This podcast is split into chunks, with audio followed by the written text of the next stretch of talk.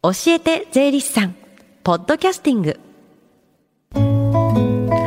時刻は11時23分です。FM 横浜ラブリーデー近藤沙耶香がお送りしています。この時間は教えて税理士さん。毎週税理士さんに私たちの生活から切っても切り離せない税金についてアドバイスをいただきます。山下大輔さんです。よろしくお願いします、はい、よろしくお願いいたします。さあでは今日は先日行われた番組イベント税の教室オンライン編の報告ですよね、はい、え毎年夏休みに行っているイベント税の教室なんですが今年も去年に引き続きオンラインでの開催となりました。オンラインだったんですけれどもこう人々が離れていると感じないぐらい皆さんが参加してくれて一つの空気になっていたんですけども山下さんいかがでしたか？はい。えー、コロナ禍で今回も残念ながらですねオンラインでの開催となってしまいましたけれども、うん、参加した子どもたちがしっかりとした意見を述べていたことがとても印象的でした。そうですよね、はい、で今回たくさんのご応募いただいたんですけれども残念ながら抽選に漏れてしまったという方もいるのでこの時間に少しでも雰囲気を感じていただけたらと思います。今回の税の教室で先生役を務めてくださったのは東京地方税理士会の税理士松本里美さんそして岡村克弘さんでした。お二人とも本当にいろいろ楽しめるように工夫を凝らした授業をしてくださいましたよね。はい、そうですね。えー、簡単にですね授業内容を振り返ると藤田王国を例に税金の集め方や使い方についてどう話し合っているか藤田君の一日を振り返ってどんなところに税金が使われているのか近藤さん率いる民主主義のラブリー国が誕生しゲーム税環境税や支援金他にも藤田君がラブリー国から出ていかないようにするにはどうしたらいいかということを参加してくれた子たちの意見を聞きながら考えました。ね皆さん本当にしっかりとした意見をね持ってましたよね。そうですね。ではちょっとその場面を聞いてみましょう。ここの実はラブリー国みんな大好きスマホでゲームが流行ってます。うん、はいここでじゃあ問題です。近藤沙耶香師匠お願いします。はいここで国民投票をしたいと思います。このラブリー国では現在、スマホゲームのやりすぎにより、国民が学校に通わなくなったり、勉強や宿題をしなくなるという問題が発生しているんです。そこでラブリー国では、ゲーム税という税金を納めてもらうことにしました。税金の金額は月に30時間を超えるとお小遣いの半分となります。さあ皆さんはこのゲーム税に賛成でしょうか？それとも反対でしょうか？反対。じゃあ挙手制にねしたいと思うんですけれども。じゃあ賛成の方もうこのゲーム税絶対必要でお小遣いの半分をちょっと抜き取っちゃった方がいいよって思う方手挙げてください。結構多いですね。ゲーム税必要だよって思う。じゃあ聞いてみましょう。ヨースターさん。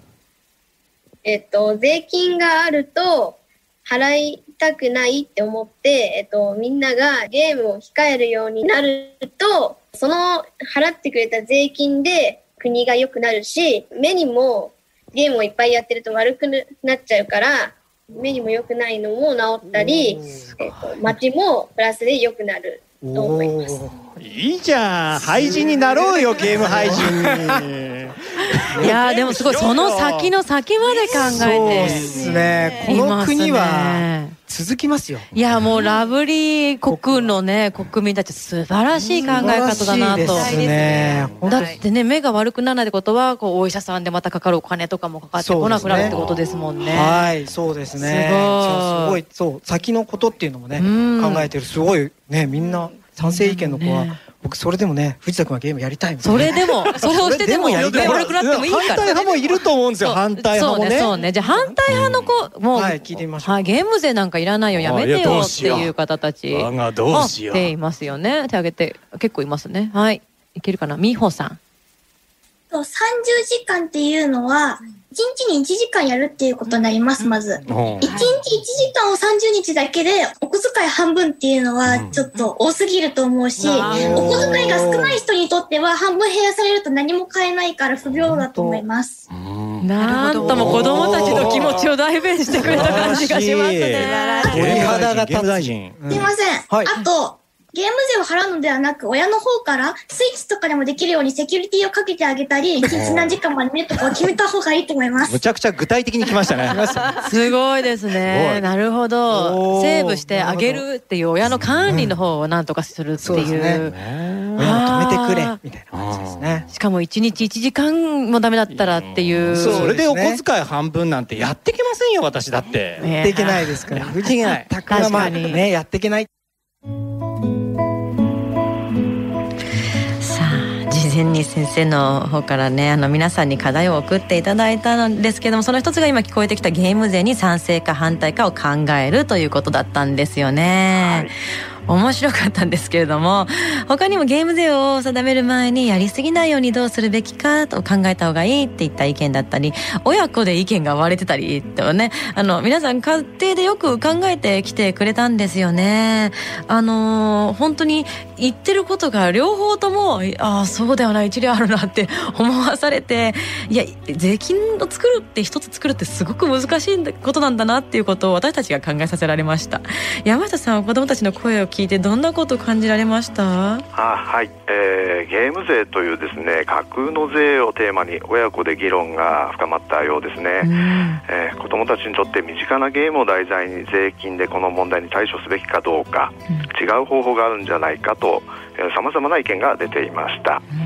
税金には調整機能があることを理解していただいたと思いますそうですね、他にもあの税金が使われている施設や集めた税金を何にどれくらい使っているのかといった割合のお話などいろいろありましたが最後にイベントに参加してくれた子どもたちへのインタビューお聞きください6年のユンユンです。面白かったところは、あの、藤田帝国が5年で潰れてしまうところが面白かった。近藤さんの方は、国民にも平等に優しくしてくれる国だなと思いました。小学5年生のちくわのちーくんです。なんか消費税って国がお金がもっと欲しいのかと思ってたけど、あの未来とか環境を良くしていくために消費税を作っていたのが勉強になりました。5年生のまだです。いろいろなものに含まれる税金が面白かったです。公園とか水道とか、そういうのが税なんだなと思いました。と、ビールとかの税とかが思ったより多くて、お父さんがビールよく飲むので、もうちょっと減らしたいかなと。中学3年のポニョです。えっと、この問題を3つぐらいやったと思うんですけど、様々なこの視点からこの問題について考えていかなくちゃいけないので、どういう条件で出されたものかっていう、それによっても結構考え方とか答えも変わってくるから、そういう別のことも考えなくちゃいけないので、難しかったっていうか、税金で今まで知らなかったことで、税金をすることによって、あの、調節するっていう話が出てて、あ税金って国のためだけじゃなくて、コントロールっていうか、私が知ってるだけじゃない別の目的とかがあるんだなっていうことを知りました。小学生のお子さんや中学校のお子さんからお話を聞きましたけれどもやっぱりこの小学校と中学校って普通に考えたら同じ授業を受けたらレベルの差がって思うんですけれども税金っていうテーマが一つあるといろんな角度から見ることができるっていう意味では小学生なりの考え方中学生になってからの考え方っていうので答えが全然違って一緒の授業を受けていてもすごく吸収することができるんだなっていうのをこの子たちのこの今感想を聞いてでも私改めて思いました。山下さんどうでしたか？はい、えー国が必要な資金を税金で集めてそれを必要な資金に配分する国の経済活動である財政について身近なテーマで学んでいただいたと思います。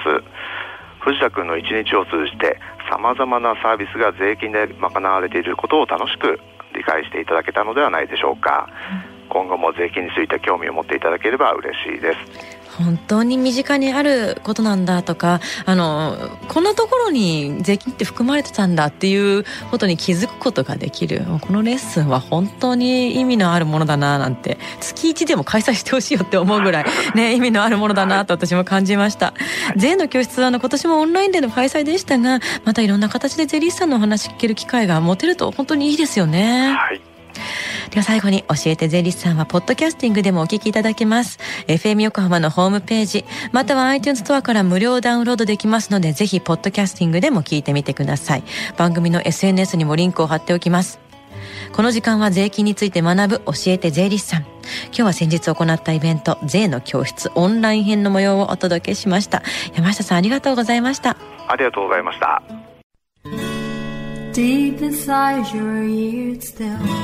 lingers on. The fading sound of footsteps so clear to hear. Whenever I find you with empty beer bottles in your hand I see someone four years old staring back at me.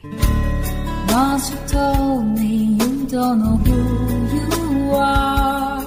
there are pieces of you lost somewhere along the way. You've been searching hopelessly in a wrong place. Cause they have always been with you from the very start. So many years you haven't been yourself.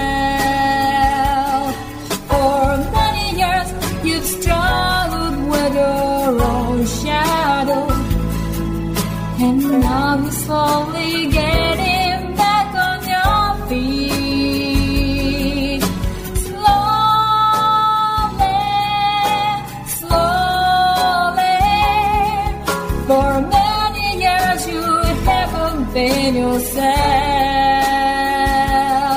So